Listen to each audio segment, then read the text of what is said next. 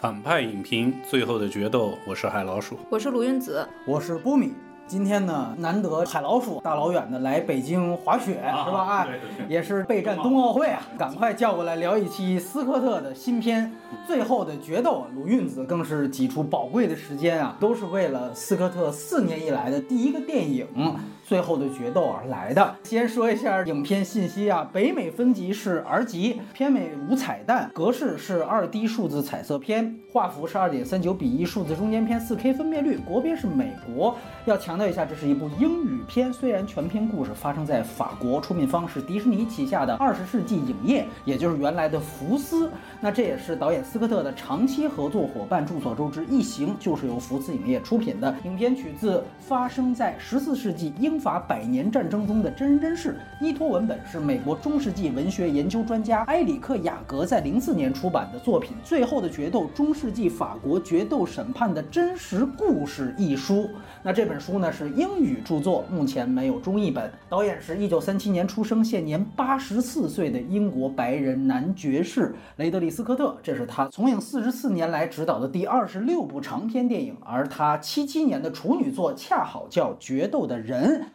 讲的也是法国两个男人决斗的事儿。所以从决斗的人到决斗士，到最后的决斗。决斗三部曲贯穿斯科特的职业生涯，当然他并没有打算退休。他的第二十七部长片《古驰家族》正在简中以外地区上映，那明年年初也会出资源。顺便说一句，斯科特导了二十七部电影，其中没有任何一个剧本是他自己写的。本片制片人除了斯科特本人之外，还有两位主演马特·达蒙和本·阿弗莱克，二位呢同样也是本片的编剧。哎，这也是两位在九七年的《心灵捕手》之后第二次联手来写剧本。那《心灵捕手》曾经让两位获得过奥斯卡原创剧本奖。要知道，他们当演员是从没拿过奥斯卡的，这更是马特·达蒙至今唯一一个奥斯卡。当然，这一次因为题材的关系，编剧阵容里面还加入了一位女性编剧妮可·哈罗芬瑟。她曾经凭借《你能原谅我吗》提名过奥斯卡改编剧本奖。虽然大本·马达是大明星。更是可谓好莱坞曾经的第一男男 CP，但在署名环节，刚才提到的那位女性哈罗芬瑟才是排在第一的编剧。那么主演除了马达大本之外，第一主角是著名美剧《杀死伊芙》的主演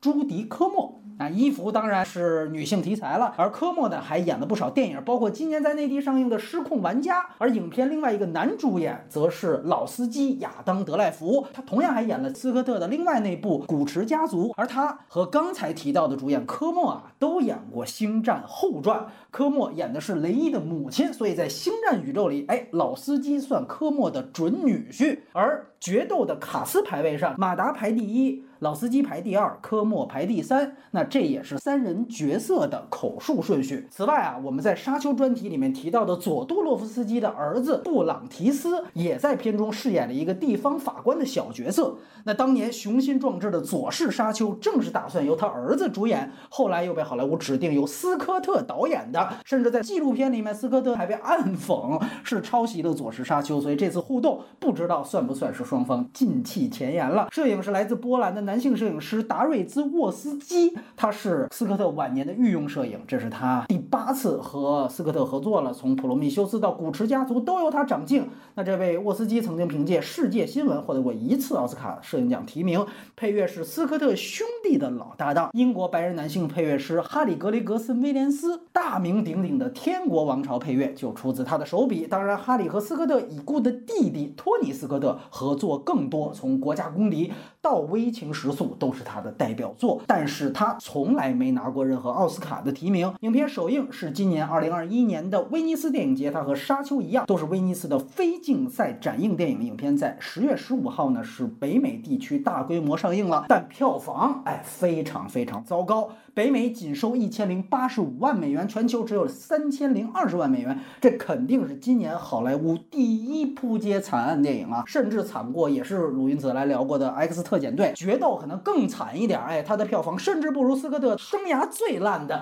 评分只有五点二分的《黑金杀机》啊，因为后者北美都有近一千七百万，全球七千一百万的票房，也远不如上一部闹出幻觉风波的《金钱世界》，而还在上映的《古驰家族》成绩现在也已经超过绝《决斗》了，《古驰》现在北美三千八百万，全球七千二百万，而且《古驰》和《黑金》也都是 R 级片，因为票房过低，斯科特甚至恼羞成怒的大骂是千禧一代离不开的智能手机毁掉了这部电影。顺便说，斯科特生涯。最高票房的电影，很多人可能猜不到啊，是北美票房二点二八亿，全球六点三亿的《火星救援》，因为那是一个 PT 十三级的电影，而它更知名的像《决斗士》啊、《银翼杀手》、《异形》系列，全都是 R 级。目前《最后决斗》的 4K 杜比世界官方中字资源已经出了，在无缘内地影院的情况下，大家还是按照我刚才说的这个线上最佳格式来看。影片信息介绍到此，下面插播打分环节。要不然喊老鼠先来。七分吧。听了两位的说呢，我就不要看第二遍，第一遍看我会挺爽的。渐次进入的又快感又带恨意的这么一个东西，还是表达的不错的。老雷一直这么多条腿的走路，又科幻的又古装的。那推荐的中世纪的粉丝，嗯，希望看见不管是百年战争啊，可以一看。关于两性对立的这个东西呢，谈多了也不好，但是不谈也不行。我真不知道这个群体该不该推。大概明白你的意思了。好，来卢意思。我也其实是心里打七分。假如这是一个年轻导演处女作，我就给他打八分。在我心目中，我觉得老雷不止于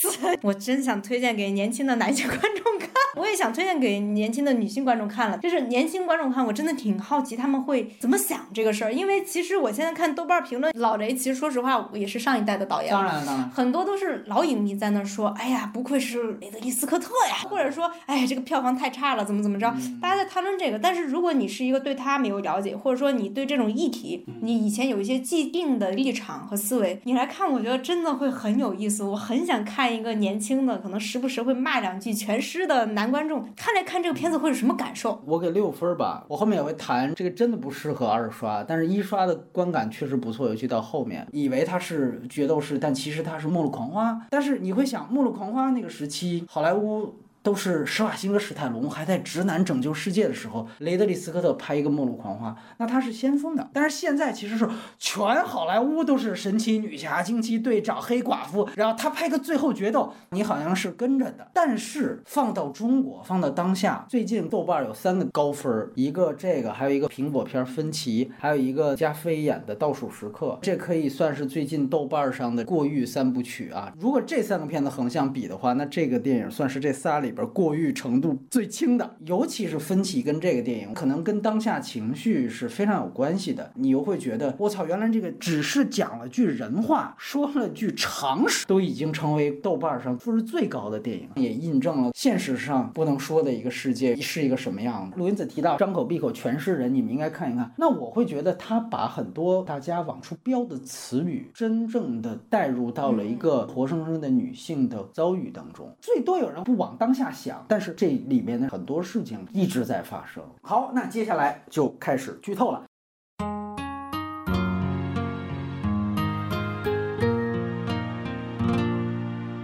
口碑好的电影，我们要不然先说说缺点。海老鼠先来。刚才波米播报信息的时候已经提到，全片发生在法国，但是呢，对白都是英语。特别是除了雅克视角，就第二是不是出现了反应？女主角玛格丽特和雅克的知识趣味高度契合的是冒出过几句古法语，其他的就全部都是英语。我就不知道是不是因为这些演员啊，要以其不能不内的学一点古法语去临时补课，或者配音也不方便，然后还不如就直接上英语。但是后来。一看《天国王朝》《决斗士》，那也全是英语，这也没办法吧？因为在现在看好莱坞的好多电影，逐渐开始用外语了，讲究了。但是这个东西呢，是老派的坚持吧。然后这个我稍微补充一点，我非常同意啊，因为我也列在第一个。呃，然后刚才你提到的古法语，我还查到资料说，他们其实说的是现代法语，它在西方也被拿出来批评了。大概就是说，它的一些发音特点是在那个时期，就中世纪十四时期是不可能有的。这个。个有语言学家，包括其实可能就是法国人站出来说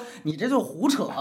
所以呢，就哪怕是里面出现法语的片段，也是非常非常不讲究的。因为之前哪怕我们在提上汽的时候就说过这件事情，就是大家提到的语言问题，可能原来都是好莱坞大片儿要照顾市场啊，要大明星啊，但是你看刚才我们说到这个票房，大家也看到了，你妥协了这么多，好像也并没有任何用处。而且这套傲慢的英语，它嫁接到别国故事的这个思路，确实也已经过时了。哪怕是上汽啊，它里面几乎所有的动机，就是中国人跟中国人说话的时候，它也尽量都用中文对白。嗯，其实我第一次看的时候，我都会觉得我操，上汽说这么多中文行吗？在那边，结果你发现他在那边票房非常好。嗯，然后甚至今年最火的一个剧集叫《鱿鱼游戏》啊，九集全都在说韩语，但是全球第一流量，所以那个必须找好莱坞大明星说英语，不然北美观众都不愿意看的时代已经过去了。他的尴尬之处特别像马达演的另外一个扑街电影，就是《长城》，北美反而是一堆白左站出来声讨，就说：“哎，你这是中国故事，你为什么要找一个白男来主演？”那同样，为什么一个法国故事要说英语？那如果是为了票房，那么你可以看到这个成绩，包括花木兰说英语，你可以看到票房这个成绩。我讲另外一个老导演拍的，就是我们之前聊的《圣母》，也有这个问题，是意大利背景说法语，都是因为出品方所在国是对应的国家，所以强行改换了语言。那个是因为他要入戛纳主竞赛，所以投资的全是法国的那种大厂，百代什么之类的，俩最后票房都不太好。这个可能更违和的是，你这里还出现了法国历史人物，就像查理六世这样的，因为他是精神病嘛，包括大本演的皮耶，你这就有点像康熙一张嘴是英语一样。我还是那句话，就是可能末代皇帝时候行，现在真的就不行。我觉得这个电影，如果我们认可男性叙事，这些陈腐的在这部电影当中已经被旗帜鲜明的颠覆掉了的话，那么其实还有一些文化上的沉浮，就比如让说现代英语的好莱坞大明星去演他国历史人物的做法。分两面看啊，如果顺着这条路认为它是一个缺点的话，那里面还有一个特别违和的地方是，大家都在说马达、大本、科莫，他们说的都是英式口音，他们有个说法叫大西洋哎，大西洋口音英语嘛。但是又很奇怪的是，马达的妈妈那个女演员又在说带法语口音的英语。哦如果我们整个环境是抽离了法国，抽离了这个历史环境，那你就一直给我这个感受好了。但是他妈妈那个角色挺重要的呀，没错没错那中间有好长一段，他跟他讲说，我年轻时候怎么样，朱迪科莫还要用英式口音跟他对话，你想说你俩不是一个国家的人吗？这是怎么回事？这个是个问题，但是也没有变成最让我觉得难受的那种。就是杰弗里·拉什，他演过一个戏叫《偷书贼》，这个故事发生在德战的法国吧。杰弗里·拉什是个澳大利亚人，对对对是。都在说法国口音的英语，你们又不说法语，德军也不说德语，总比那样好点儿。大家都理解，好莱坞有个漫长的历史传统，是我用这种没有口音的英语去演绎不同时代世界的故事，哎，我这还能勉强能接受，你要成那样，那这真的才是恶心到我。但是很不幸，这里面又出现了一个这样的 bug。哎，而且刚才海老鼠提到阶层不一样，甚至刚才吴子问说他俩到底是不是一个地方？我觉得其实如果你要去细查的话，也许他们确实不是一个地方的。但是我觉得如果你要是还原到法国那个环境，通过口音就带入中国的话，你其实用方言可以表达很多的文化的嗯内涵。嗯这些东西全都会因为你一个好莱坞化的这种通篇英语全部抹杀掉了。嗯如果你这里边有口音的不同，那一定会更聚焦于当时的环境，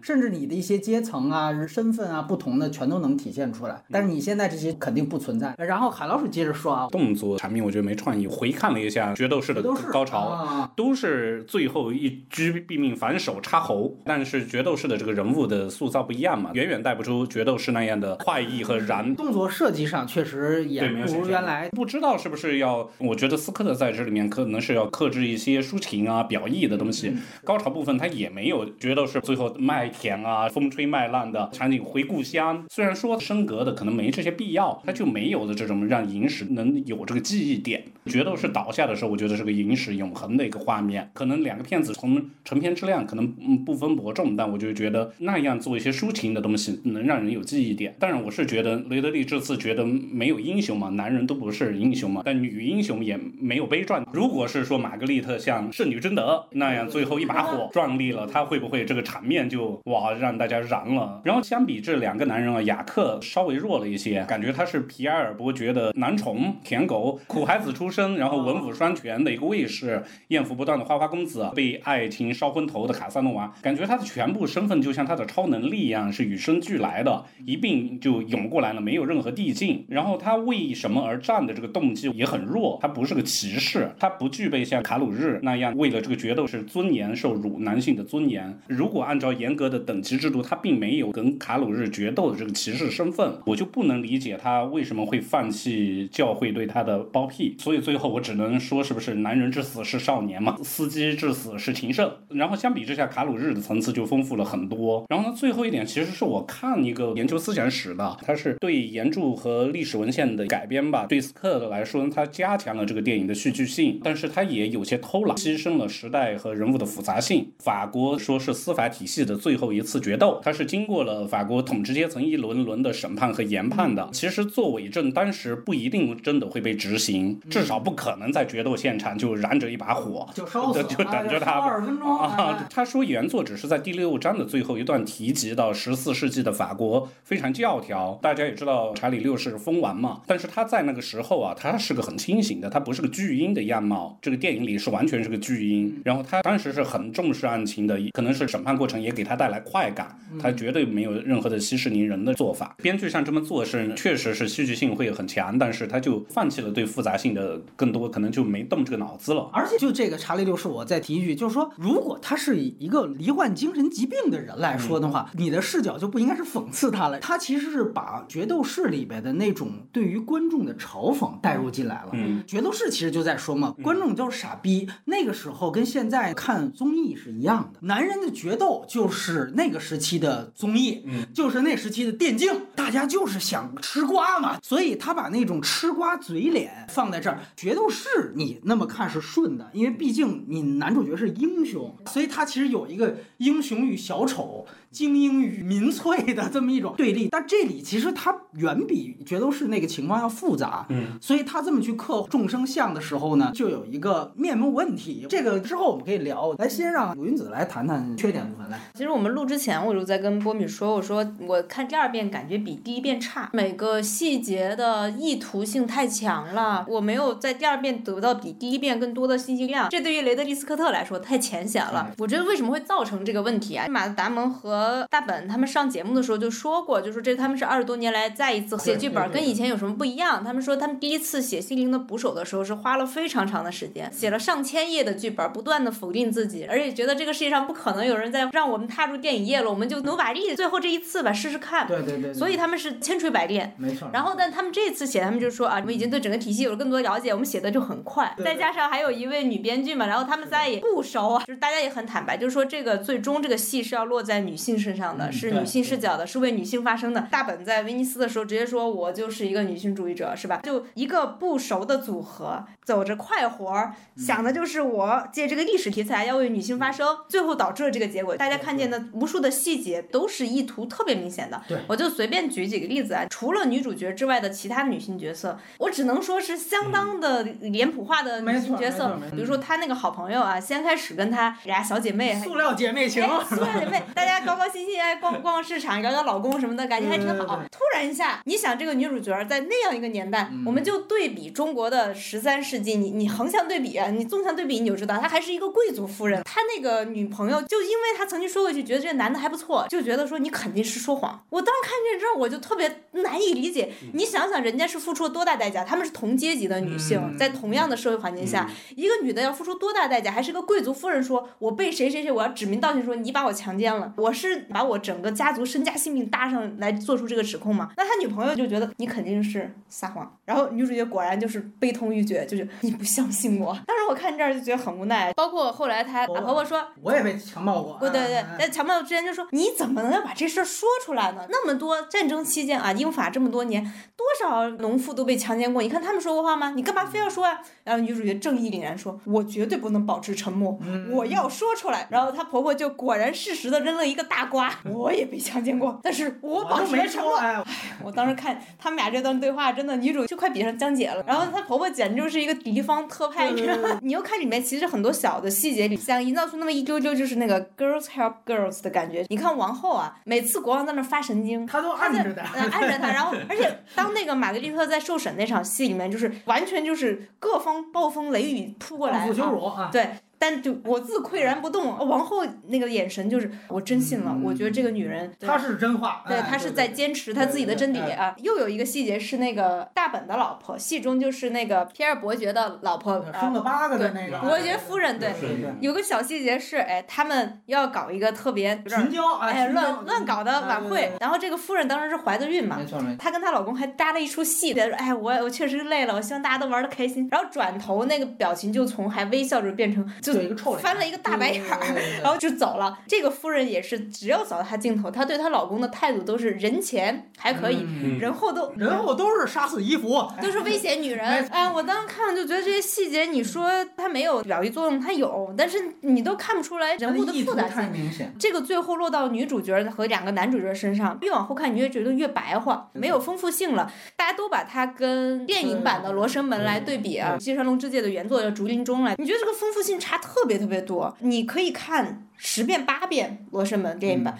你还能看出新的东西来，是。非常微妙的人心理当中对一个事件的细微解读，他不是像老司机演的 Legree 这样，哦，他直接编出来一个情节。他们在那个城堡那晚上，玛格丽特夫人直接来找他，啊，对对对趴上了逼动，这完全是他编的。他意淫，他一直要渲染，就是这哥们儿是个种马，哎，看见漂亮姑娘就想上。对，更何况这个漂亮姑娘的老公跟我还有梁子而且我觉得他亲我那一下可能是有点意思，就停留在这个层面。嗯你说，即便这个人是个浅薄的人，但是你也不应该浅薄的表现他。如果跟原著对比，还有一个很大的一个差距，就是对马达的这个角色。嗯，那原作里面其实那个作者还。感觉有点同情他，这个哥们儿干了一件同时代的男人、贵族男性没有干过的事儿，他支持他妻子被强奸的主张，而且他们两口子确实是为了打这个官司一路挺过来的啊。经过那么多次审判，大家的聚起最大的决心去迎接最差的一个结果。虽然这个哥们儿他是一个莽汉，但是原著是有这样一种感觉的。你现在去看的话，他在第一段和最后一段有一个强烈的反差嘛，这个也肯定是三位编剧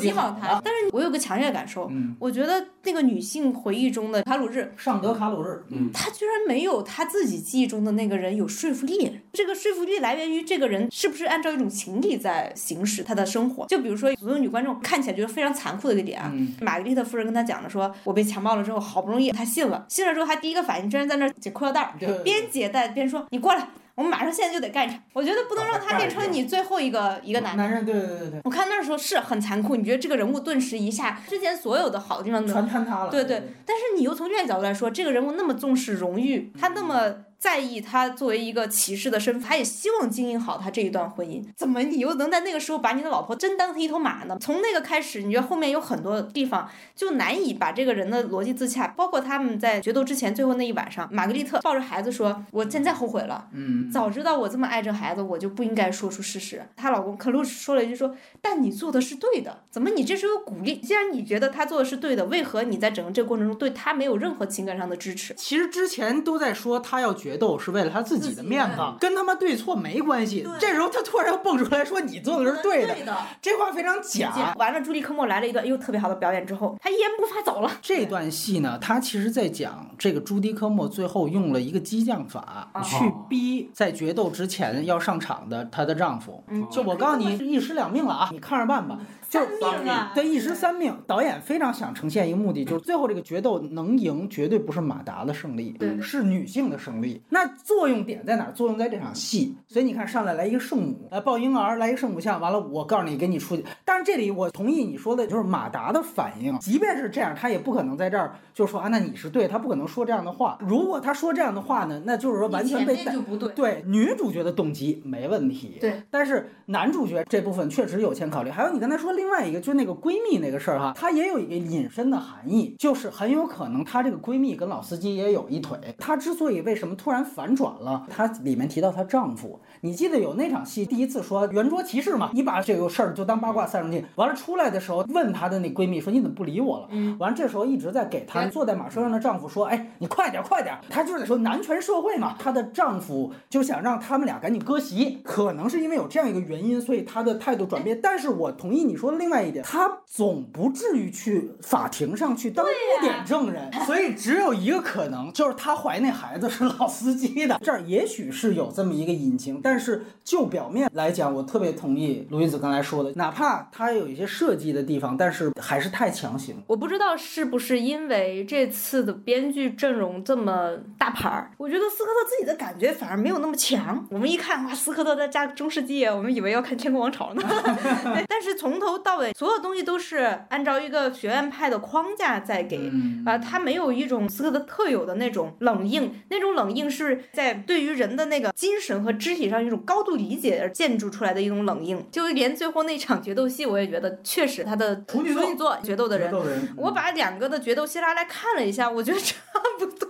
对，那是一九七七年的片子，现在是二零二一年。你说有什么不一样的东西，也没什么好看的。我们最后最大的悬念就是他们俩谁会赢。其实到最后那一下的时候，已经知道，自从他们摔到马底下，然后开始肉搏的时候，你已经知道马达一定要赢。到第二遍看的时候，其实既没有悬念吧，人物又不是那么丰满，没有那种特别好看的镜头。就他故事简介里都提到罗生门了哈，呃，我明确说他不是罗生门，因为罗生门是不确定叙事，在那之前所有的闪回都是被当做记忆的，哪怕闪回手法在四十年代初的黑色电影里面就有大量的，但是第一个告诉你闪回手法用作不确定叙事的，而且大量运用多版本对比的，确实就是罗生门，所以这是电影叙事语言的一个里程碑，而最后的决斗。做的是确定叙事，它每一章前面都有一个字幕卡，说第一章尚德卡鲁日的叙述，第二章老司机叙述，然后你注意到第三章女主角开始的时候，她那个字幕卡把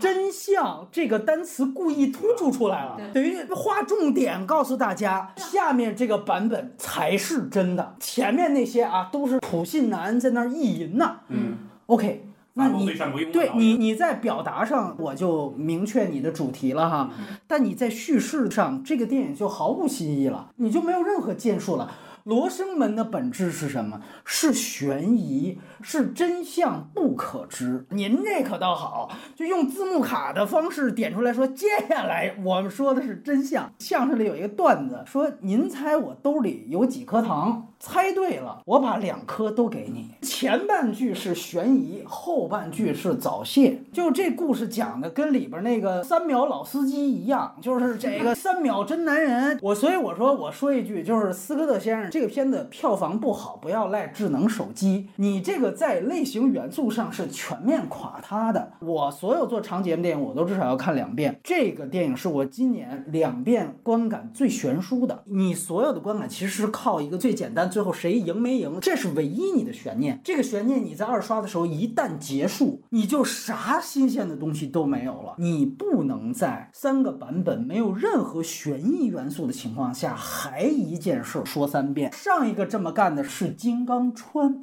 就记住啊，罗生门人家一个事儿说三四遍，人家是没有标准答案的。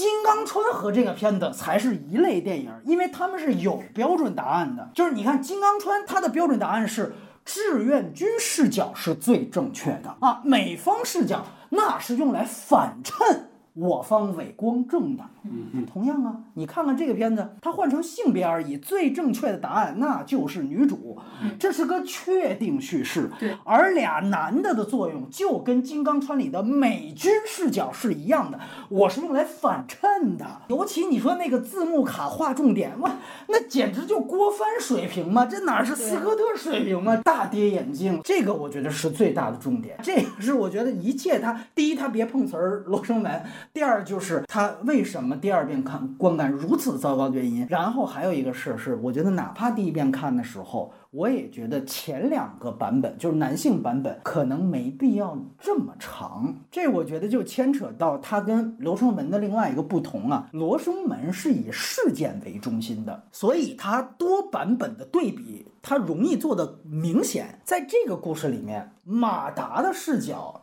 性侵案他是看不到的。你说他能和女主角对比的，只有刚才鲁云子提到的，就那场他知道性侵第一反应的那场戏，但是在老司机那个版本里，这场戏又没有。这个电影你最后再推，就马达那条线其实是个人物小传，他那条线人物变丰富了。他为什么要拍那么长？这不是为了去服务于性侵案。而是为了更多强调他为什么最后决斗能赢。你看，为什么第一场戏他要拍那个他被杀人质之后，他就被激怒了，他就冲锋。按说这一幕戏女主角看不见，他和强奸案的真伪有任何关系吗？没有关系。那为什么不删？因为在做马达他自认为的一个受害者叙事，他后来觉得我都你救命恩人了，你后来又是夺我弟，又是夺我妻子，那我的复仇的能动性就变得非常高，那我当然能把你赢了。所以最后你会发现，他这条线的所有的动机到最后的结果，其实实际上已经偏离了以女主角和性侵案为核心的事件了。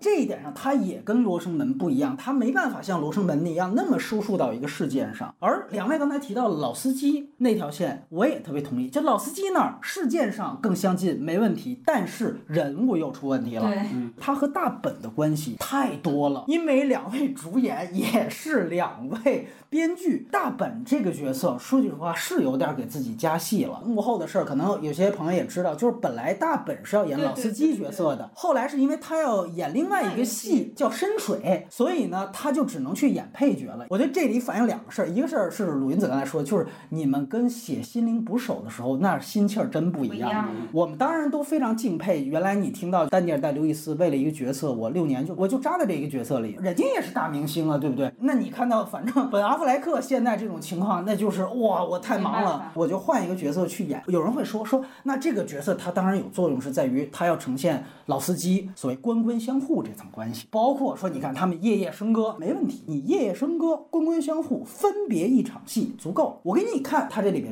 批判的一个也非常准的一个事儿是教廷，它就是一场戏啊。咱们这个神职人员圈子好多人都被指控强奸别人，这内部沟通一下。就赢麻了吧？你看那场戏，就把这种男权社会完全勾勒出来。但是你看说话的那个神职人员，你需要去刻画他写他一场，他真的强奸了别人或者怎么着的声色犬马戏，不用啊，因为你要以事件为核心。你有这场戏，不就有批判点了吗？所以我说你拍那么多大本事干嘛呢？所以我其实觉得这个戏有个特别重要的一个票房保证，就是这是马达和大本演的嘛。哎呀，大家都知道对吧？这个票房保证看来是伪命题了。对对，这个就造成这个。戏本质上的一个分裂，就是其实你会发现皮埃尔伯爵这个角色，他的重要作用都是在塑造卡鲁什马达那个人物的。但是我们这个戏不是要突出女主角吗？对对，我把马达这个角色搞这么清楚，跟女主角其实没有什么关系。就女主角接受的所有的压力，都是来自于马达这些压力的一个转换，对对，转接到他猫效应，就是在他身上又弱了一层。哎，于是你就在看这个戏到底是以谁为主？没错，你越往后看越懵逼，尤其是在第三场的时候，由于马达。这个人物又前后矛盾了。我们说这是一个明确的女性主义议题电影的话。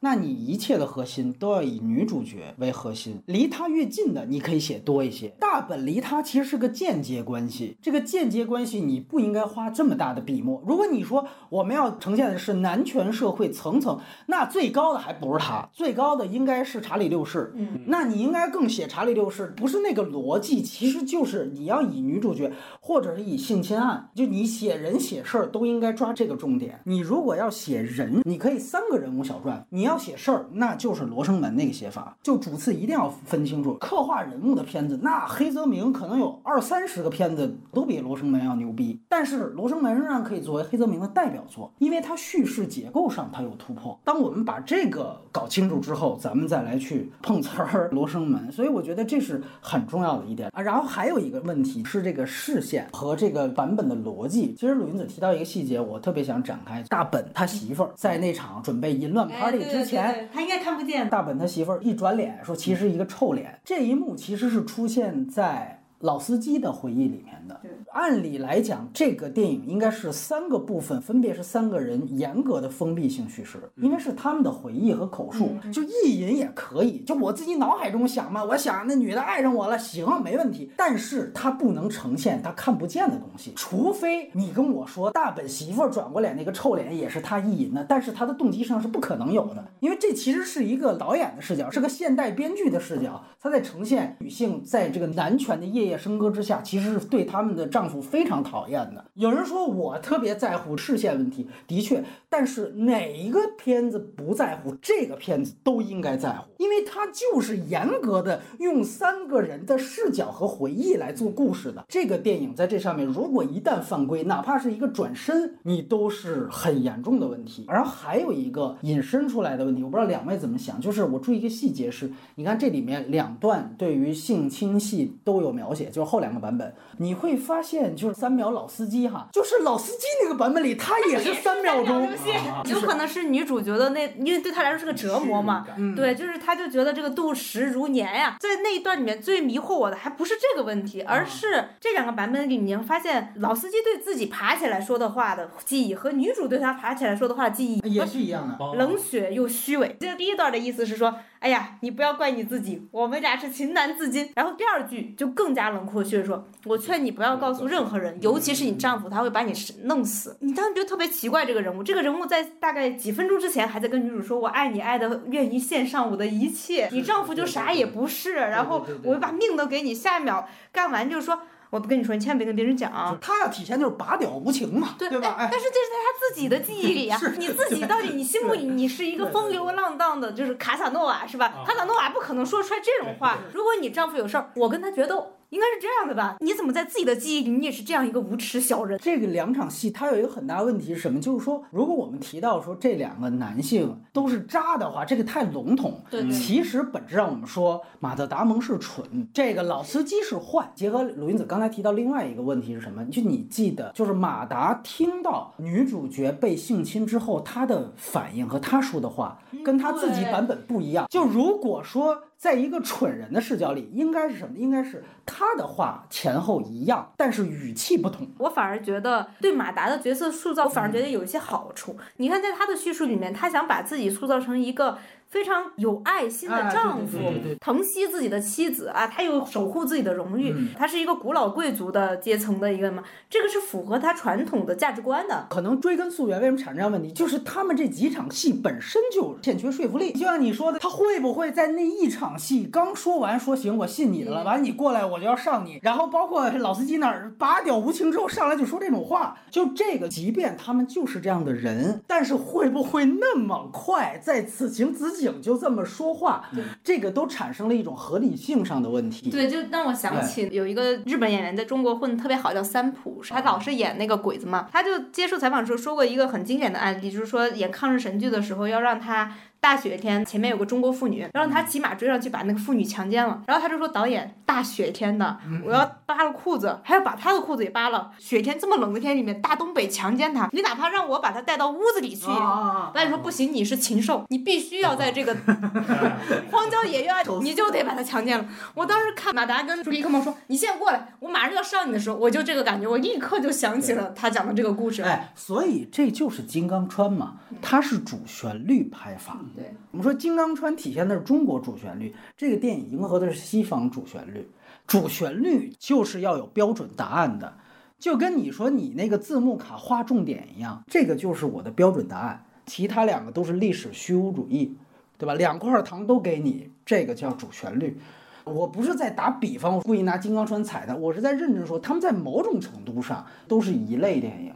这个电影的表达本身还是重要的，而且是进步的啊！但是确实，他为了执行这个目的，有点太不择手段一些。包括你那个吴谦那个段落，三秒老司机，他在自己眼中，他自己难道不是个情圣吗？对吧？你这个三秒是怎么情况？他在这里面的意淫怎么会是一个三秒状态？而且我在引申说到一句，就是刚才鲁云子提到，整个这个电影风格化，我们要看到斯科特的东西。这个电影其实不太够，就这场戏往下去说。我首先完全认同他。去情色化的描写，但是中间的很多暴力戏，就是强暴戏本身是一种暴力，它这个暴力的痛感这些东西其实是没有拍出来的，因为你既然都 R 级了，你的票房各方面已经牺牲这么大了，对吧？我们说 R 级有一个非常好的地方，就是你可以做深度。我给大家几个参考，一个是范霍文他的那个开场，于佩尔那个他的开场，包括不可撤销的这个地下通道等等。那个呃龙纹身的女孩啊，图纹身的女孩，你已经是 R 级的，但是她的疼痛感远远不够。而且你说句实话，你把这种暴力拍清楚，它可以代替很多对白。我觉得你看他后面他去讲，比如说他有单独一场戏，他洗澡，伤痕那个也真的很俗气。啊，这个就很俗气，这个展现伤痕太太平铺直叙了而且。就是还是那个话嘛，就是这古今中外所有的强奸戏完之后，女主都得洗洗澡啊不知道为什么，就是斯科特在这里面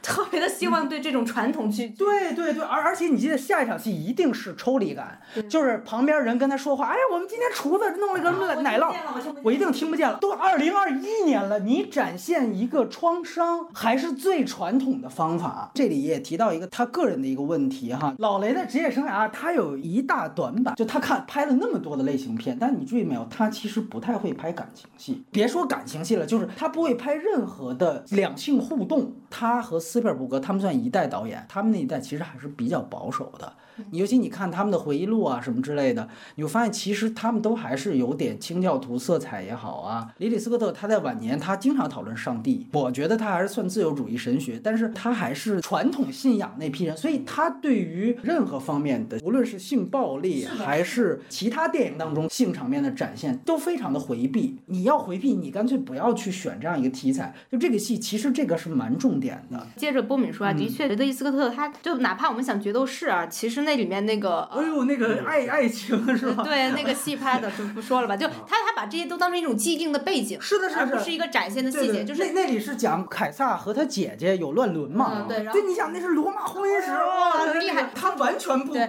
然后包括男主角跟他老婆嘛，这这也是很重要的一个。对对对。然后你看你现在想说，你除了知道说，哎，这是一对伉俪情深的夫妇，嗯，没有了。那我们回到最后决斗上，其实对我来说，我最大的一个不满足和不理解是，女主角为什么一定要说出真相呢？从那个时代的这个背景来看，她说出真相是有非常大的这个阻碍。嗯从我们现在角度来看，我们可以给她脑补。当然，朱迪科莫的表演也帮助了很多，就是是她为什么她受到的屈辱感也好，她受到的一些肢体的伤害也好。但是你看这个女主角，她挺进步的，她没有一种贞洁观的思想，也不是出于对这个人本身的一种就是之前既定的一种仇恨。那我为什么一定要说出真相呢？你没有给她一个深层的一个心理上的一个支撑，然后去让她冒着这么大的风险，冒着所有的之后，她她其实她也知道她丈夫是个什么样的人，那为什么你没有告诉我这一点？越往后看，你越觉得这个女主角有点不像人。她最像人的就是她最后跟她丈夫说：“早知道我这么爱我的孩子，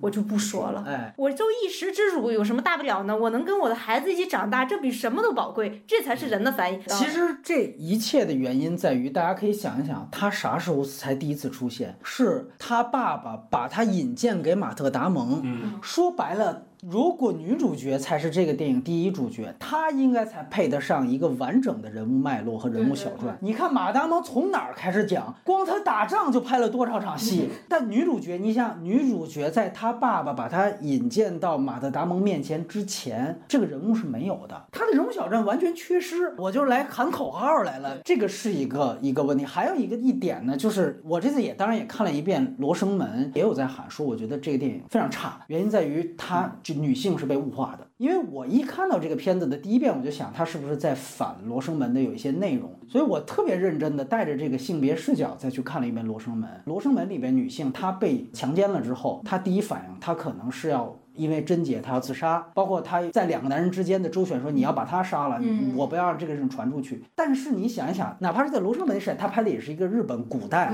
在那个时代，一个女性她的反应可能是什么？尤其是那里面，她出现了武士阶层，还有一个强盗，还有一个女性。那武士阶层它有非常严格的，就是关于武士道的荣耀，那些荣耀激发出来很多的罪恶。其实它里面也当然也是反对这个事情的。但是你在女性那个场合，它其实也是当时那个历史环境的反应。而这个电影它其实更多是喊话当下，对它所有的反应是当下反应。所以我们从第一个海老鼠提出的问题到现在这个，它可以用英语，因为它不在乎历史是什么样的。我是拍给现在的观众来看，所以可能这也是斯科特很讽刺和他很愤怒的原因。最后票房不好吧？他说千禧一代都他妈是看手机的傻逼，因为我就是想让他们看，操，最后发现没人看。所以这里面的所有人设，尤其是女主角人设，他可能不太考虑那个时期法国，他不考虑时间空间，他要说当下。所以那么以至于他的人物动机方面，呃，鲁云子刚才提到，就为什么我要说？那你按说你要想把它讲清楚，我一定要有一个他的完整的人物脉络，要像马特·达蒙一样充足，甚至比他还充足。您上来，好家伙，第一场出场已经都是人家马特·达蒙那边讲差不多了，他才来，这个绝对是不够的。还有就是，我在再想说一点，就是从拍法上，《罗生门》就是为什么刚才鲁云子说那话，我特同意，就是你看十遍、二十遍，你都还会觉得意犹未尽。我这次又看了一遍，我觉得还是挺牛逼的。就是一方面是刚才说的叙事上它不确定，另外就是我觉得很重要的是，《罗生门》它是四个版本的故事嘛，它是四种调度，这个一切都是为了让它的叙事层变得非常的精致，然后每一层你会发现有不同的调度、不同的语法。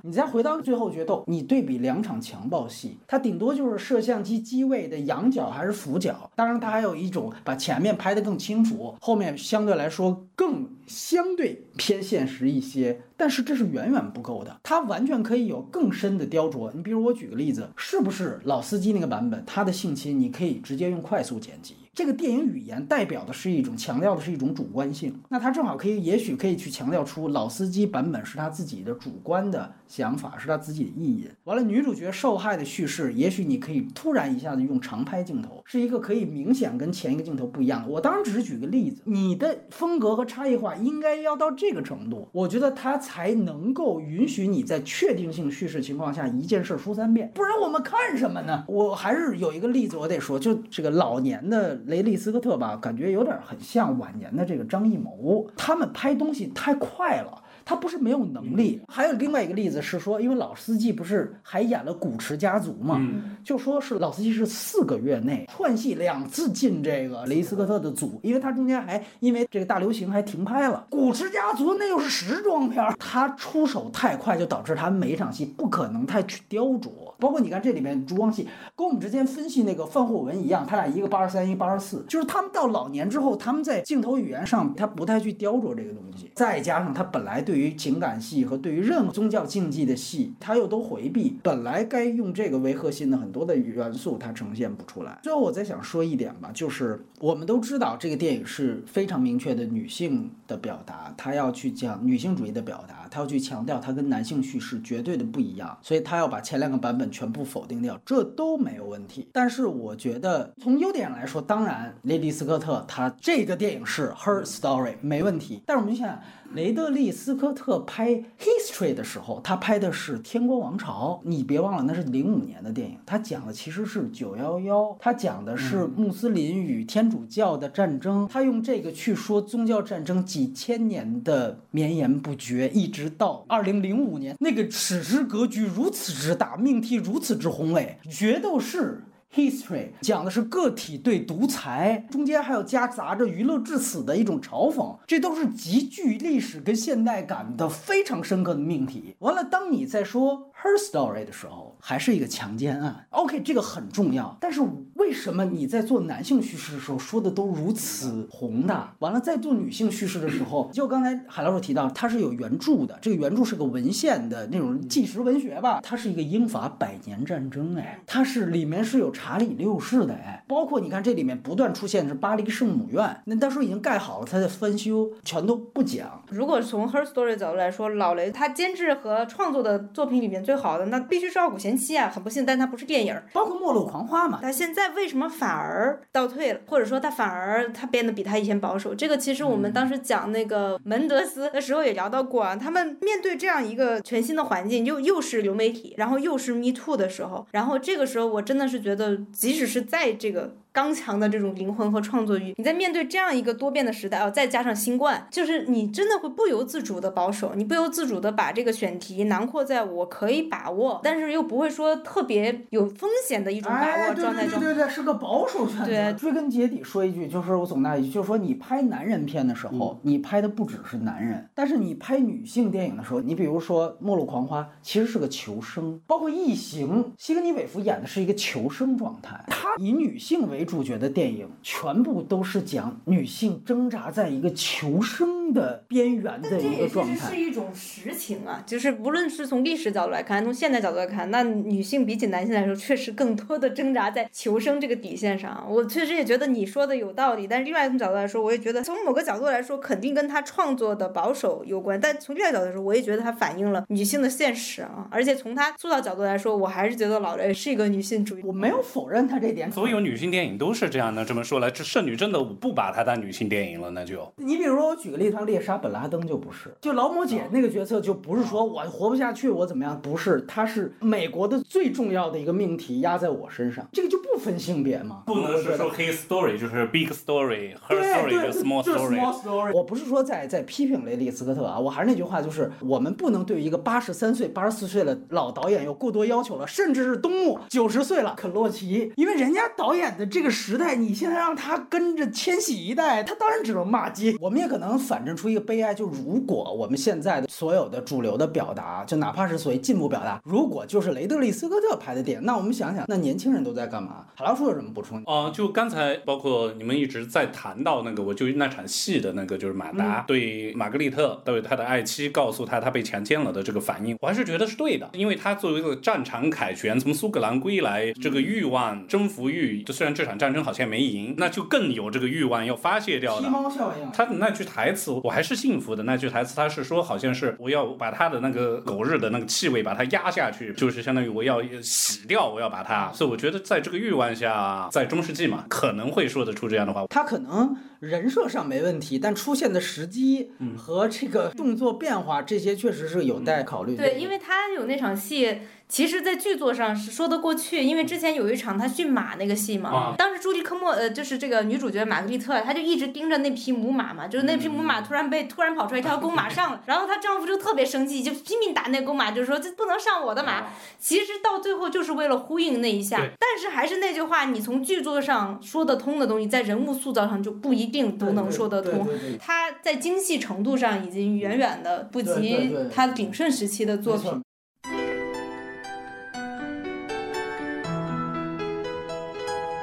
行，我们批的也差不多啊，我们也来说一说优点。海老鼠这儿开始。哦，我是昨天晚上才看，然后呢，呃，微博热搜是什么呢？是阿里性侵案的女主角被开除了。所以我觉得这就一下子让这个片子有了现实意义，然后再加上也是这种每个人都有自己的视视角的故事嘛。嗯，我们现实的案件也是这样啊，也是有荡妇羞辱的这个存存在。我还是有点相信老雷想做一个反罗生门的东西吧。这里面的三个版本的故事的走向是一致的，只是他从大标题就来视角视角哪个哪个的视角。我本来以为是他是剪辑上很下功夫，就是所有的东西都是一场拍完再，后来发现不不是啊，这个东西我就。是觉得还是有他的用心之处的，再加上电影的一开头的这个影子，我是觉得基本上做到了场景的上的基基本对称吧，就是那个空间啊，那个城堡，它不是让在观众在全知的情况下啊，你怎么又跟我说一遍？肯定是有，但是呢，他还是做了很多的取舍了，就重复的时候，他有不一样，甚至非常关键的信息，可能大家都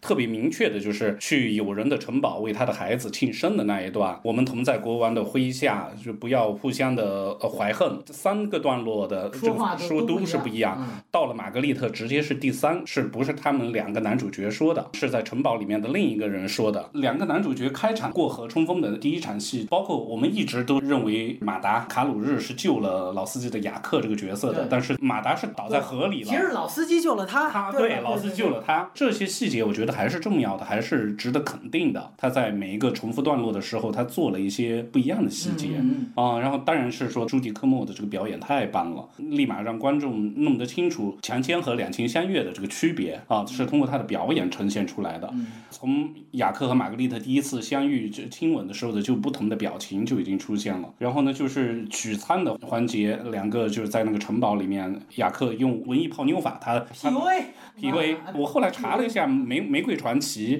他是说，是有很多性暗示在里面的一个一个故事吧。他他就说，我我读我很喜欢《玫瑰传奇》，然后玛格丽特呢就说这个书好无聊，他就其实就已经在拒绝了。对然后他还回了一句叫做帕尔西瓦的礼节，好像我也看了一下，大概就是一个天真的，但是呃有点愚蠢的，心灵又很纯洁的圣杯骑士的故事。但是呢，这个东西永远是男女是两个宇宙的人，男人就是解，男人自己解读成那家伙是不达目的不罢休的。是一种情感上的堂吉诃德那种对感觉。对对对对，在男人心目中啊，包括只要不说 no，就都不是拒绝，甚至你说的 no。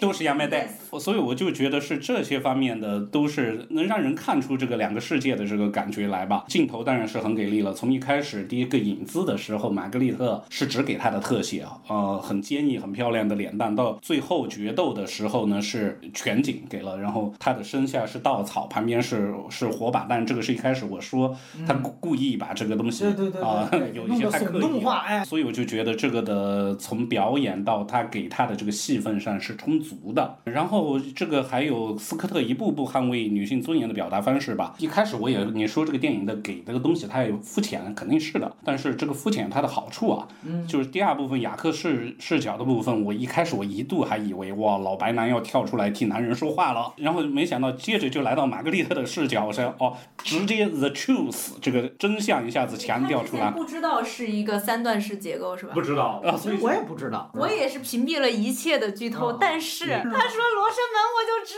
道了嘛，那肯定是一个多段式结构。所以就在我不知道这个罗生门的情况下，我就觉得哇，一步一步的就有力的表现他捍卫女性的这个立场，我是站老雷这边的。其他的就是技术上的一些东西吧，声音啊、当然可能他每一个的古装片作为一个这种大师，他都应该做到吧，冷兵器的这个对撞和摩擦。刚才波米一开始介绍先导信息的时候也说过，配乐中古乐器的这种东西和冷兵器的这个摩擦，我觉得很搭。还有就种马的那个也是很简单粗暴的一个隐喻，但是可以。那个还是很狠的啊！嗯它其实就是一种高度戏剧化的一种表现，那个叙事效率极高。而且它那个剪辑，你注意，它其实一个图形剪辑，就是那个马用完之后，它马上下一场接的是两个人在行房。他在说那个其实也也是强奸，那是婚内强奸，就女性是没有任何快感的。嗯我看的时候，其实我笑了很多次，就是我觉得特别特别好的一点，我们这么多年就是女性主义、女权主义都在说男性的凝视把女人他者化。哎呀，这个片儿表现他者化表现的也太好了吧！我们一段段来讲啊，在这个马达蒙的视角里面，他妻子是一个特别传统的一种贤妻，你知道，美丽而温柔，啊包括洗洗脚，哎，其实你在看着，你真觉得男性很在这个片子里面，这个男性那种虚伪，其实从他们自己的部分是能看出来的。比如说，他在那儿跟这个女主的父亲在讨论他嫁妆的时候，他在那特别锱铢必较的讨论那块地的问题的时候，他的视角看女主，发现女主在一边，哎，这个心无旁骛的跟宠物狗在那玩儿，哎呦，特别美，那头发垂下来，真的是一个他者的形象，就是那是一个嗯站立的形象，好像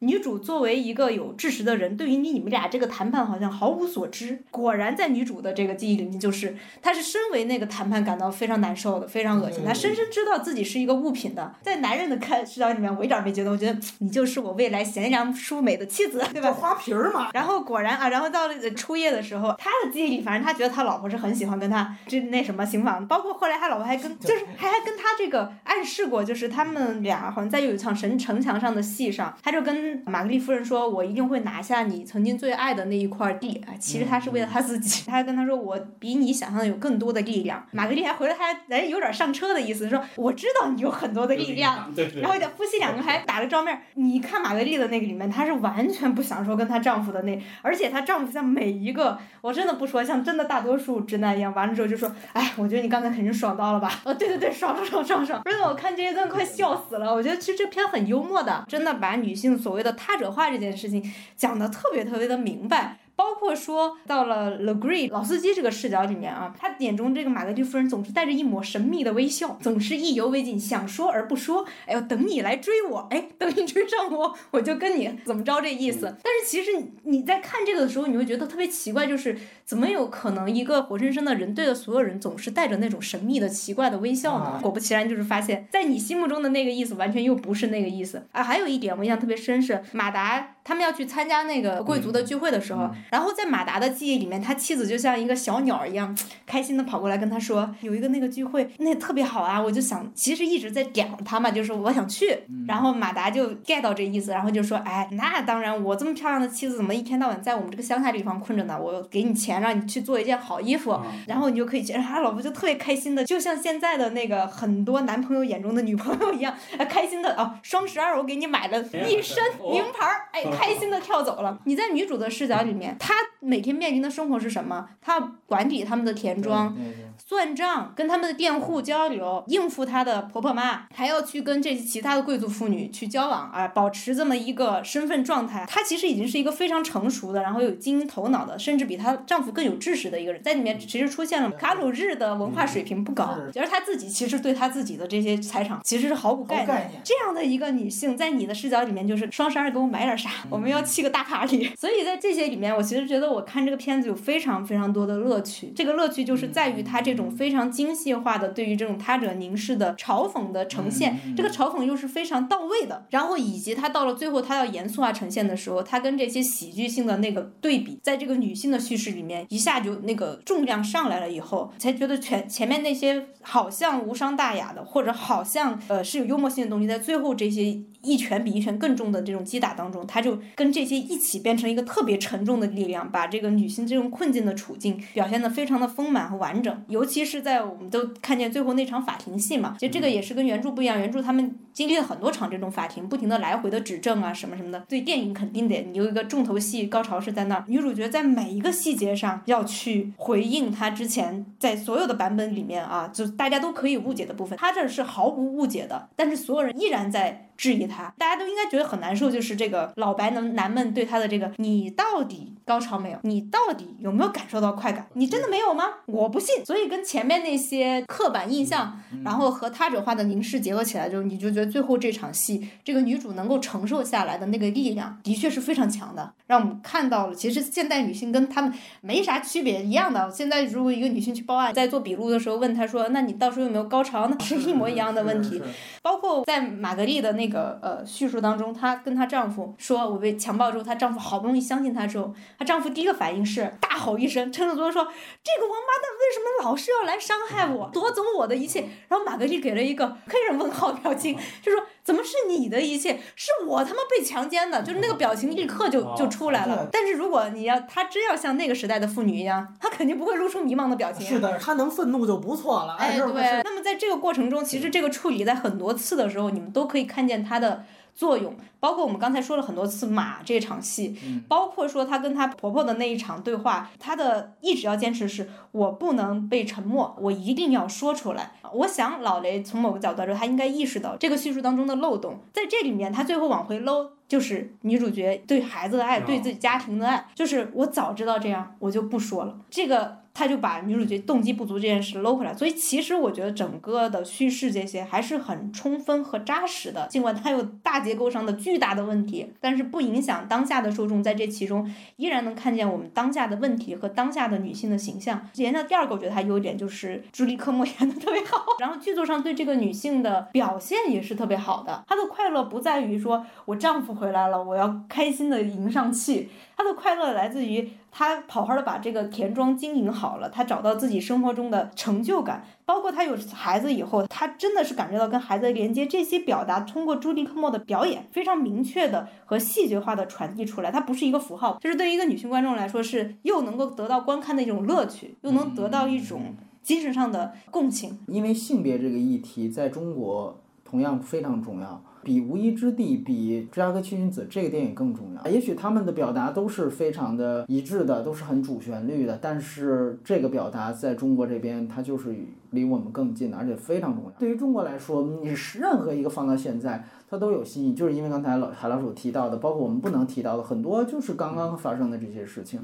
呃，有墙内一点都不能提，但墙外已经形成了那种署名的那种运动。包括像小红楼的事情，本来讨论过几天，突然一下子也没有了。明明是一个个官官相护、权钱交易的事情，然后女性在当中其实是一个完完全全的受害者。但是为什么最后她被判了非常重的刑？这些一切的事情都在今天一遍又一遍的发生。那这样的电影当然是重要的，它当然是从思想根源上一遍一遍告诉我们，这不是打拳，这个本来就是事情的一部分，一个真相的一部分。呼应国产的电影，不就是最近仍然还很爆款的《扬名立万》吗？当时说了一个非常大的缺点，其实你本身是关于一个女性的性侵案的一个故事，但是女性是缺席的，尤其是受害者是缺席的。你最终居然还是把它变成了一个旧风尘的故事，就是一个接一个的男性的小马哥式的这种叙事，放在了一个女性才是真正的受害者的一个故事当中，这当然是一种落后叙事。所以这个电影我看第一遍的时候，我第一反应，我操，我这不是打脸扬名立万吗？什么叫受害者叙事？如果一旦你要做社会表达和文化表达的时候，一定要明确让受害者自己站出来说话，你不要替他代言，尤其是男性替女性代言，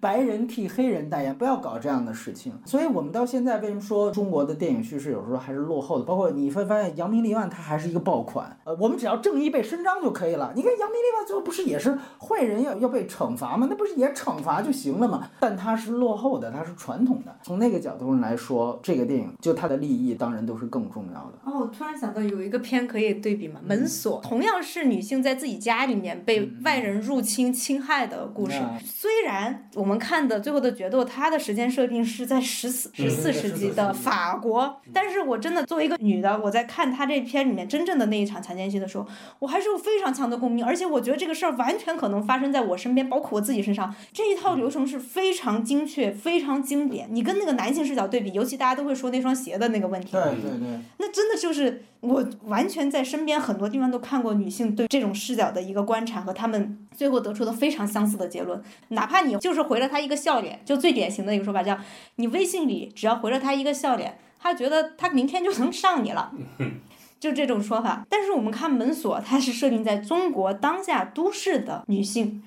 它有哪一点让你觉得这事儿可能发生在你身上吗？门锁在上的时候发了很多，就说什么女性独居指南这种东西，搞得好像对女性有很多的这个共情，对女性非常关怀女性当下的处境。我看门锁。我真的感受都不到你有在最后的决斗的十分之一对当下女性的关怀。强奸玛格丽特的是她丈夫的熟人呐，嗯，还是她丈夫前妻生的孩子的教父，对典型的熟人强奸嘛。但这就是女性常常面对的人生的处境。什么是真正的对女性的关怀和理解？还是要看看最后的决斗。回头再说一句《罗生门》的话，《罗生门》其实也不是特别落后。我因为我这次带的这个看，它其实最后也让女性站出来说，就是芥川龙之介。其实你要说他那个文本里面没有明显的倾向性，我还认同，就是他那个文本更保守。但是黑泽明他其实是已经比芥川龙之介往前迈一步了，就是他一来他。有明确的，到最后那一个故事，就是樵夫说的那个故事里面，他其实明确的也在推翻前三个版本。虽然樵夫的那个版本也很有可能是假的，尤其因为樵夫他也他也偷刀了，但是。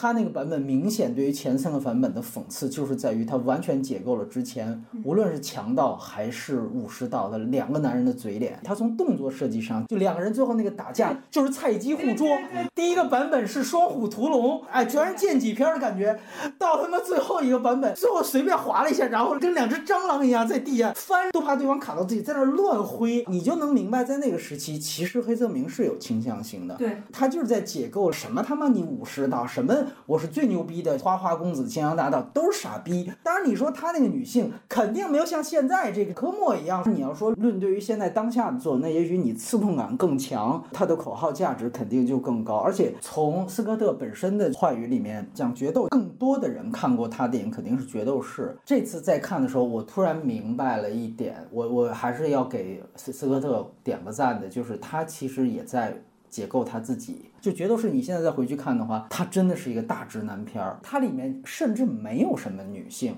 就尤其他的老婆就是一个群演，其实就是一个符号。他变成了一个男人最后要还夺妻之恨的一个动机。拉塞尔·克导演的这个决斗士的本身的这个角色来说，其实就是杀妻之恨，我就要报仇。最后。我跟他同归于尽了，我报仇成功了，我在黄泉路上我要接上我的老婆跟孩子了。老婆在这个叙事当中，其实都是一个曾经想被拯救，然后没有被拯救成功，最后我要替他复仇的一个动机，一个符号。通篇特别传统，在这方面，那个时候我们知道美国社会也是这样嘛，就是。伐木累嘛，哪怕是古罗马的故事，但是他的家庭被毁了，老婆孩子被屠了，那他妈所有男人那都不行，都要干，所以都会带入到拉塞尔克劳这个角色，看着他一路又从奴隶又一杀上来，通关打关，我操，最后干掉皇帝，哎呀，太过瘾了，我操，这就是一个典型直男的这种闯关的这种龙傲天，这种女性啊什么在这里面不重要，所以我觉得还是决斗。完了，你看他还是开始摆出一个好像马自·达蒙又是一个故意对吧，做的跟拉塞尔克劳前面一样，说被各种打击，被这个小人所害，最后发现我操，整个你这套叙事都是假的。所以你可以把马特·达蒙的第一个版本就当成《决斗士》那个电影来看，嗯，他后面就推翻了这个版本。你一个八十多岁的老导演在内容表达上这个能够跟上，所以我觉得还挺佩服。包括刚才两位提到的具体一些细节也很好，就是马那场戏，他从一个剧作来讲很棒啊，这个痛点非常关键。包括鲁云子刚才提到，就是为什么最后说那个性侵之后他要拍伤痕，当然这个很俗啊，但是其实那个伤痕对位的是马那个伤痕，嗯，对对，所以他想说的是什么？就是解释鲁云子刚才那个疑问，就是说我为什么一定要说？其实他其实就是在说我不是马，等于说白了就是那个马的一系列遭遇让他带入了，所以包括他中间有一段是那个呃那个马自从出了那个事儿，她丈夫就把她关在马厩里了嘛，对，最后是把她放出去了，放出去，对特别天注定。她放出去之后，她丈夫回来了，我想说肯定她丈夫要把她关起来，哎，果不其然就把她关起来了。对对。所以其实这两条线是铺的特别的实，它也很直接的让你意识到这个女性的处境在这些事情当中，包括我们在那个就刚才说到那场法庭戏啊，呃，你现在人去看你会觉得特别奇怪，说为什么这帮老白男非要问他说你感没感觉到快感呢？那你跟你丈夫没感没感觉到快感呢？这个就跟当时的这种宗教背景有很强的关系，就是觉得哎夫妻之间，而且必须得是一个非强奸的，就是你你俩得是这个和谐的关系，然后最后一起到了，然后那才能够这个生出孩子。哎，你现在听觉得这个想法太奇异了，但是在那个时候是特别理所当然，因为他们要保全的是就是上帝的的对对，然后包括说教义，包括说男性对女性的一个财产占有权，这一套东西最后居然是凝结在了性关系里面这么荒诞不经的一个设定，而它就是让女主角承受她最多的、最痛苦的这种质问、质疑和打压。而这一套东西谁发明的呢？还是教会这帮老白男嘛。所以其实你看，就是在大结构上有再多问题，人物的这个呃塑造里面有再多的 bug，老雷也好，三位编剧也好啊，尤其我想那位女编剧啊，对他们想表达的东西，他们要出力的点，他们还是非常清楚。如果他们真的按那个历史原著拍的话，完全不是这样的一个故事，也没有现在这样的一个力度了。嗯，我非常认同这一点。你去想一想，整个这个到最后，它所有的呈现，几乎它女主角这个版本当中，你把现在我们能够时下听到的所有的高频词全部拍进去了，荡妇羞辱、有罪推论、完美受害者，你刚才提到的熟人强奸、PUA，你能对位的找到 全部把所有的高频词拍进去。一方面，你说那当然这也是整个一热点大集合，但另外一方面，它其实就是跟当下联系极其准确。它又跟圣母放火文有一点非常相似，其实就是刚才鲁云子提到的，他批判教廷的黑暗和这个垄断关系也特别大。我觉得它这里面有一个符号用的还是非常好的，就是接吻这个。这里面有一个接吻是那个马达蒙跟女主角结婚的时候，他那场婚礼也是天主教婚礼嘛。实际上，神职人员也要亲马特达蒙的嘴，传递的就是刚才我们说这意思，就是说其实这是上帝之吻。但与此同时，他把这一吻跟后面三次不同的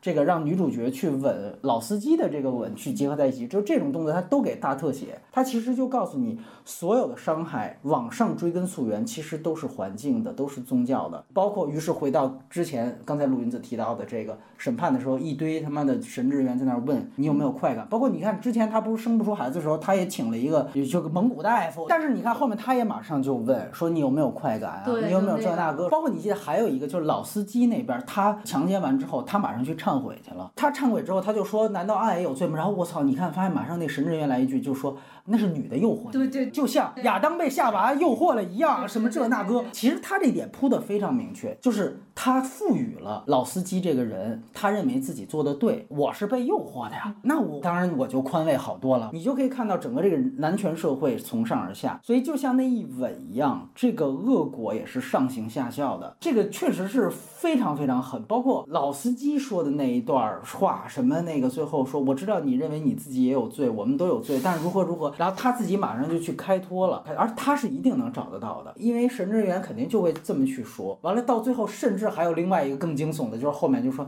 如果这个真的出事儿，你拿神职人员庇护也没关系，因为我们教会都是这样的人，挨着互相这一袒护，这事儿你就能过去。其实就把所有的这个宗教社会、神权社会，就是男权社会的这个面目全都勾勒出来。包括刚才咱们在缺点环节提到，确实老太太就是她婆婆刚出来说的时候啊，我也被强暴过，但是我也没说。完了，她实际上在这场戏之后安排审判戏里面，突然告诉她说，嗯你丈夫应该告诉过你，要是伪证就会把你活活烧死，烧二十分钟。她他妈一下懵逼了，而这个时候她给了一个在法庭当中坐着的她婆婆的镜头。嗯其实这个镜头给观众的，一下子告诉你知道她婆婆为什么不说了吧？她即便选择不说，这个一点儿错都没有，因为这就是那个现实。这个反打做得很好。再接上那场戏，就是说她最后抱着孩子，当然你也可以理解为这这也是一种进一步的激将，你怎么理解都可以，可以是一个聪明才智的展现，但也有可以说，但早知道我我也不会说。这三场戏连下来非常顺理成章，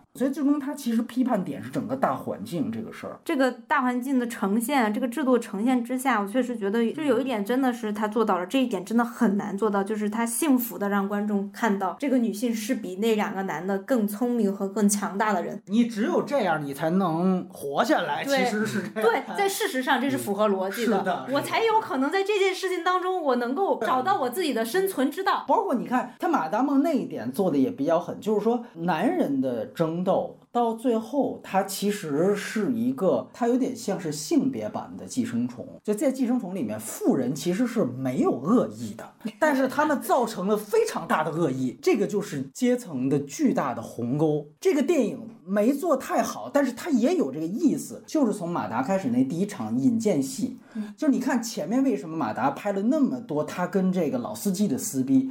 包括跟大本撕逼，其实它这个采艺制度上出现的问题。这个采艺制度上出现问题，最后导致的一个最直接的结果啊，是本来应该给马达蒙那个封地，结果直接让老司机拿走了。但是在这个情况下，女主角那个叛国者的爹还要把他女儿嫁出去。所以他女儿变成了一个因为采艺制度大问题的一个筹码，这个当然是物化女性，毫无疑问。但是你会发现，这一切一切来源是来源于整个这个这个社会结构，最后自然而然的在客观上形成了。他跟马特达蒙说：“：“J.D. 不是说好给我吗？”但是他马上说：“我保证我女儿给你生出一个特别多的继承人。”马特达蒙一听这个，那操，行吧，那咱们继续。就是他把女性为什么会被工具化，我们更具体的说，其实这是一个子宫财产化。他把这个子宫财产化和整个采邑制度和这一套，包括大本在内，包括皇帝在内的这整个这一套封建制度和战乱制度都结合在一起。包括在那个呃，我们还是要说一下那场法法庭戏啊，在那个卡鲁日和 Legree 的回忆里面，他们俩完全没讲到任何这个女主角在法庭上干了啥，只有他们自己。实际上，在你们俩在这儿表演之前，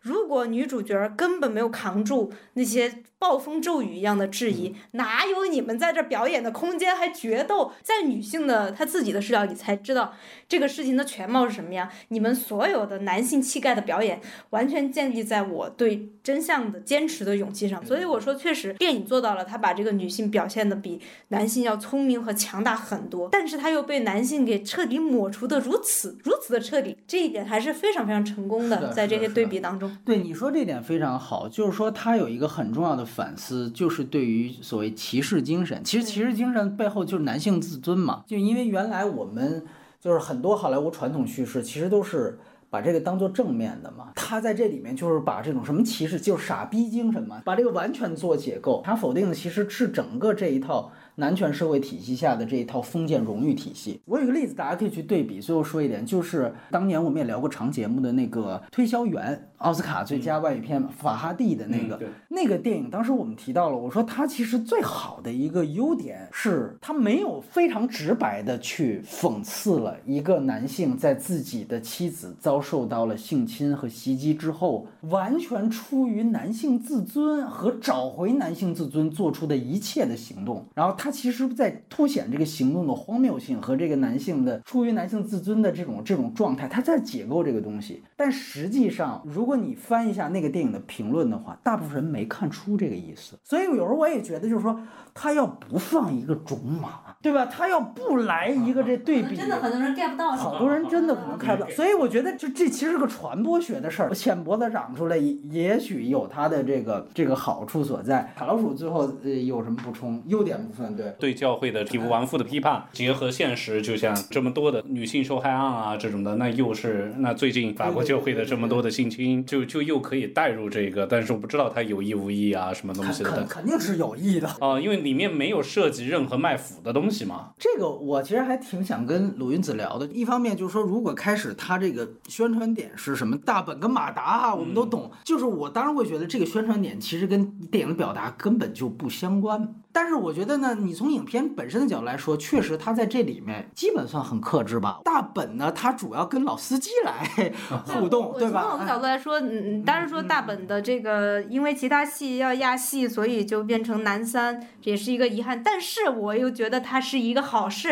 啊，要不然又又又是他们俩，然后肯定很多人会说哇，那啊，本马达。相杀，对对对 对。这里面这个大本是讨厌马达的，看见他都嗯，就是鼻子都要皱起来，跟他们现实生活中一对比，你还觉得有点意思，比较好。在电影本体来讲，他卖腐还搂得住，我觉得还挺好。因为你要严肃的去讨论一个很主旋律的命题的话，那这些娱乐性的东西还是要克制。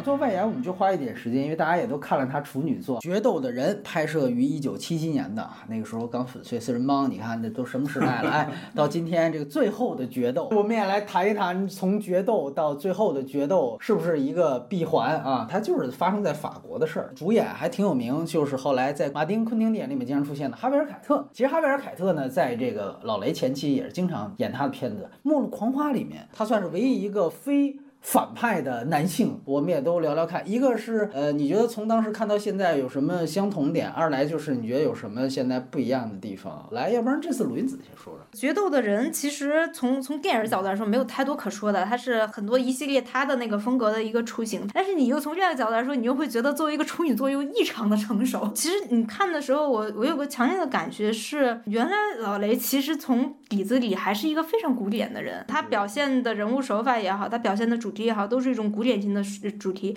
而且他从那个时候开始就已经有了很强的历史意识。虽然这两个人物从现在角度来看，嗯，这两个男主角啊，他们就是跨越了十几年，就非得一次又一次的决斗。对，而且因为一个屁大大的事儿，男一号啊，到后来已经说了一句，就从头到尾贯穿到到尾的台词，就是说我已经不能这么长期的进入这样一种荒唐之中了。没办法，那对方就得追着你打。然后他们每次决斗都是在一个重要的历史节点上，跨越了从这个呃拿破仑时代到这个保皇党复辟，然后他们俩的身份、他们俩决斗的背景以及他们俩各自的这个生活状况啊，尤其是男一号，都在这个过程中有了很大的变化。但是这场荒诞的决斗在这么大的一个历史这个变换的过程中都没有变，即使他们俩用的器具已经从这个刀剑变成了手枪，都不行，你就得打。所以我就看的时候也是觉得很有趣的。从而且从那个时候，老雷已经有了一种强烈的对于男性气质的一种讽刺的，他的这个自觉性已经有了。那他当时才呃三十多岁吧，就是说句实在话，我觉得这种讽刺现在我们当代很多观众都不一定有。他那个时候已经看得很明白了，这什么男人的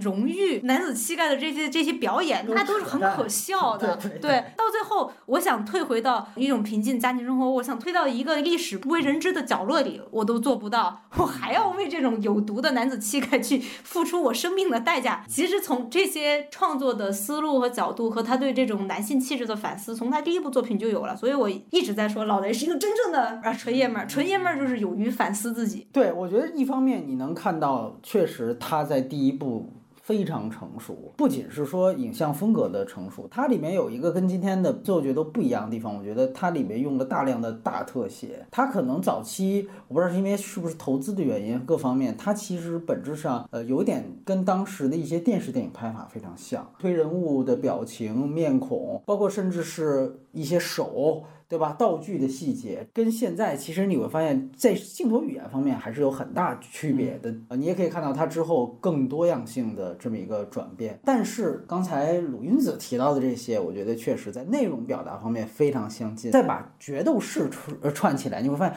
他对于决斗当然都很着迷。可能从他一个男性的角度来说，他当然会在理性层面觉得，哎呀，这好傻逼。但其实生理上也是透现。好嗨呀！所以呢，他放在他作品里面，其实我觉得刚刚好。因为你要觉得这。完全特傻逼，你就不会拍了。那从另外一个角度来说，我又对他有抽离感，就是刚才鲁云子提到，就是这种把男性这种绵延不绝的这种较上劲了，完了就是其实说白了是这个事情最后一点一点越来越扩大化，就最后一定得玩命。我觉得这个还有一个视角特别有意思，这个跟最后决斗可以对比，就是他都是在讲一个巨大宏大战争，那个是拿破仑战争，可能法国历史上最辉煌的时间，远征了那么多地方，但是这个电影的视角就束缚在两个人打架。这时候你会觉得这俩傻哥们儿有点可爱，他就把这种关于荣誉情感的这个暧昧性拍得非常有意思。其实你也可以再想成，这个也许不用去拍真正的战争，也许所有的这一系列背后的这种宏大战争。就和这两个人的决斗一样荒谬。他中间岂不是有一段台词吗？他就说：“哎呀，其实你知道吗？当国家跟国家之间在决斗的时候，你们俩的个人事情也就可以放一下了。其实本质上他好像有这种表意，这就是战争的一个代指。他都是非常非常荒谬的。他那个时候已经意识到这种男性气概，它是一个体制性的问题，就是这个男一号，他到后来就是想放弃了。然后这时候他一个军队的同僚，对对对，来跟他转达命令，意思是说上级还是希望你。对，你上对对，还是希望你去这个代表组织，你也得应下这件事儿啊。对，说这是代表咱们轻骑兵的荣耀，骑士精神，就是 chivalry 嘛。对，真的觉得这男主角真的是老雷自己在说话。我个体在你们集体的这个这个精神之下，我自己的选择就啥也不是，是吧？对对对。话都说到说白到这份上了，对方还说，那你还是得去。开始其实最早他是被耻笑的，第一次他被扎伤了嘛，所以所有人都耻笑他。而且他其实是因为第一次决斗，他丢了一个本来。来前程似锦的工作，这使得他开始较劲。到后来他要放弃的时候，哎，军队又开始觉得你得来这这个能能大振士气，所以他把这个确实个体跟整个的这个军队的关系也全都勾勒得非常清楚。但这一切都是在说整个围绕决斗这个荒谬性。而且他的这个短篇故事本身是来自于啊约瑟夫康拉德。我们在沙丘专题都提到我们，他更大作品是。是是，现代启示录啊，黑暗之心这种，我们之前不是也说了吗？他后来拍异形，他的那个异形那个号诺斯特罗莫那个飞船就是康拉德的小说，所以其实是从他的处女作就开始建立跟康拉德的关系。这个我相信是康拉德的东西感兴趣，但是他把它非常精准的把这个影像化，而且他有一些设计，当然现在看有一点那个。尬啊！就是有一次他们对决是在骑马对冲的时候，啊，对，他突然接闪回，我他妈以为我这个资源跳碟了，后来发现哦，是导演的技法。而且你知道他在这之前是拍了大量的广告片儿，他也属于是大器晚成。都到我们这岁数时候，老雷还没拍决斗的人呢，四十岁，对他四十岁拍的。我是觉得那个刚才说你觉得像电视电影，我觉得当时的电视电影是什么我不知道，但这个色调我特别喜欢啊，就是我特别吃这这个七十年代。末的这种电影的，你是说那就《秋日奏鸣曲》，我觉得也不也是，好像是说当时的胶片有什么问题是吗？所以他的这个这个是质感就变成这样。然后你要说他对这个男性的这个尊严，是不是他讨厌这个法国片？我在想，但是玩中玩，然后嗯看这个片子的时候，在那算嘛，那谁先赢了第一局，感觉像看 NBA 总决赛或者是法网嘛，四四比三。我真不知道在这个片子前哈维凯特演过些什么，但是我就觉得哈维凯特一直在塑造。我好讨厌的这种角色，也可能是他特别棒。他也是名导集邮器嘛，他那个人物气质也确实是那种可以正好呈现你说这种效果的人，对吧？后来的威廉达福嘛，中国这边是张震嘛，是吧？那你觉得跟他现在的这个呃最后决斗？的联系和和不同呢？看不出太多的联系了，因为决斗这个动作的设计真的很难嘛。你说，就从日本武士片开始的，到美国西部片，啊，其实就这一个套路来套路去的，它只是变着还是得讲决斗之外的故事嘛。动作戏上，我觉得没多大差别吧。啊，这只是说这个变着法子的升级，我觉得是有点意思。地理环境的转变，斯特拉斯堡、奥格斯堡，然后俄罗斯那场没有打成，对对就是最后变成枪的决斗，当然也还是挺好看。就像那个我们玩以前的真人 CS 的，就在古堡里面，而且是田忌赛马嘛，就是你先打一枪，哦最后我比你多，我比你多一颗子弹。这个的设计，你看为什么我们那么喜欢好坏丑啊？最后的也是决斗啊，呃，有马阵啊，所以这个是不是把西部的这种气质带到其他场景来说，它就对他，对他做了一些变化。对，而且你刚才提到，其实他所有的决斗，他其实要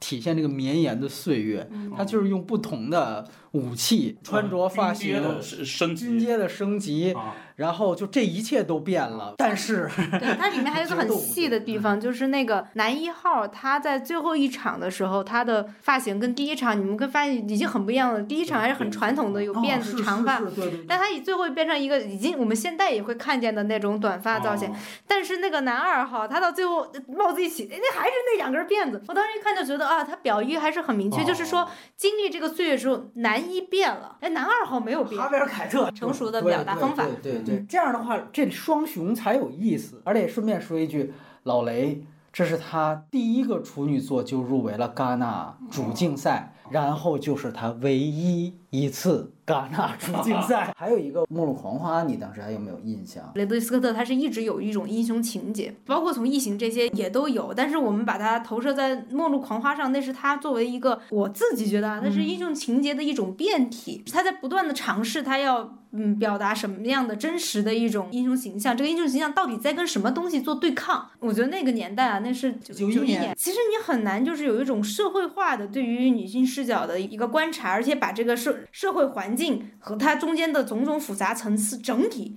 作为一个敌人。对对，呈现在这两个女性面前然后这两个女性的反抗是针对于这整个，光这一点上来说，那她已经超前时代太多了，而且同时又是有她自己的作者风格的，就是她的英雄情节问题。嗯，而且她那个时候已经意识到，就是说这个英雄情节是不分性别的，她的反抗的能量，她的这种决议啊，哎，就是 determination，它是没有分性别的，在这两个女性身上也一样，而且甚至会比她决斗士比那个具体的敌人表现的更加的精彩，而且表现的。更加的大胆和直露。就马西莫斯他还是一个沙丘式嘛，就我还是一个贵族大将军，我甚至是一个合法正统的继任者，嗯，我只是被篡本来就夺了。该我，本来就该我，他不叛逆，其实对，但这个真的是很先锋的，对有印象吗？啊我太有印象因为我就看过一遍，小时候看的，我就、哦嗯看的是译制片，我连那些台词我都背的。那你看《决斗士》是什么状态？当时你会不会也是觉得非常燃？决斗士是，而且是属于这个我上学时代，那是宿舍的一种，都是传着看的啊。最记得的当然还是他最后倒下的这些幻想啊，归乡故乡。对对对，我反正这次再看吧，我觉得主线还是很不错，但是我觉得他反而那些你提到那个麦浪啊，就那种它的闪回有有点俗，哪怕再看《末路狂花》那三十年了哦，哎，不过时。包括你在它还有一个镜头是，其实是在讲他灵魂漂移的那种感觉，就他倒下之后，他有一个凭着从那个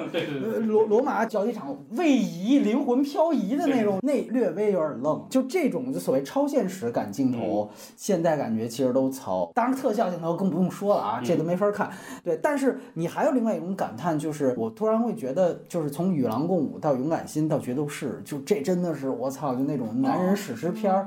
啊完现在没了之后，它其实没有平替。你给我来一女性的也行，你来机器人的也行，没有了就平替就是超英片儿啊。为什么像希克赛斯他们都这么痛恨超英电影啊？就觉得它主题公园化，其实是因为它不是建立在人物塑造上嘛，它也不是建立在故事上，它一定是跟这些古典的故事情节性的电影这种 feature 是是完全是割裂开的两样东西。那么就造成了一个问题，就是男性观众从何处去寻觅自己的阳刚之气呢？是吧？但是从这个角度来说，我们呃回来看，就是看到这些大佬白男大导演，啊他们都放弃这件事儿了。你说超英片，但超英片不可能不可能入奥斯卡学院奖法眼嘛？我们刚才提到，就这些勇敢心、决斗士和与狼共舞，全是奥斯卡最佳影片啊，就是学院奖都高度认可这样的叙事，而且它确实是完整的。但是现在就是它消失了嘛。雷利斯科特当他们转向去描述女性的时候，就还是我刚才说的，他其实女性都是属属于一个，她还是在一个挣扎边缘，他在描述这种挣扎边缘的困境。境，嗯它就不是一个替代关系，它是另外一套叙事了。嗯就包括《前程似锦女孩》也是一样，它不是一个 history 和 her story 的那个关系，就是梅尔吉布森可能咬着牙拍一个《钢锯岭》，那已经现在都五年了啊。而且大家都会说，那个时候都觉得啊，还有这么古典的梗。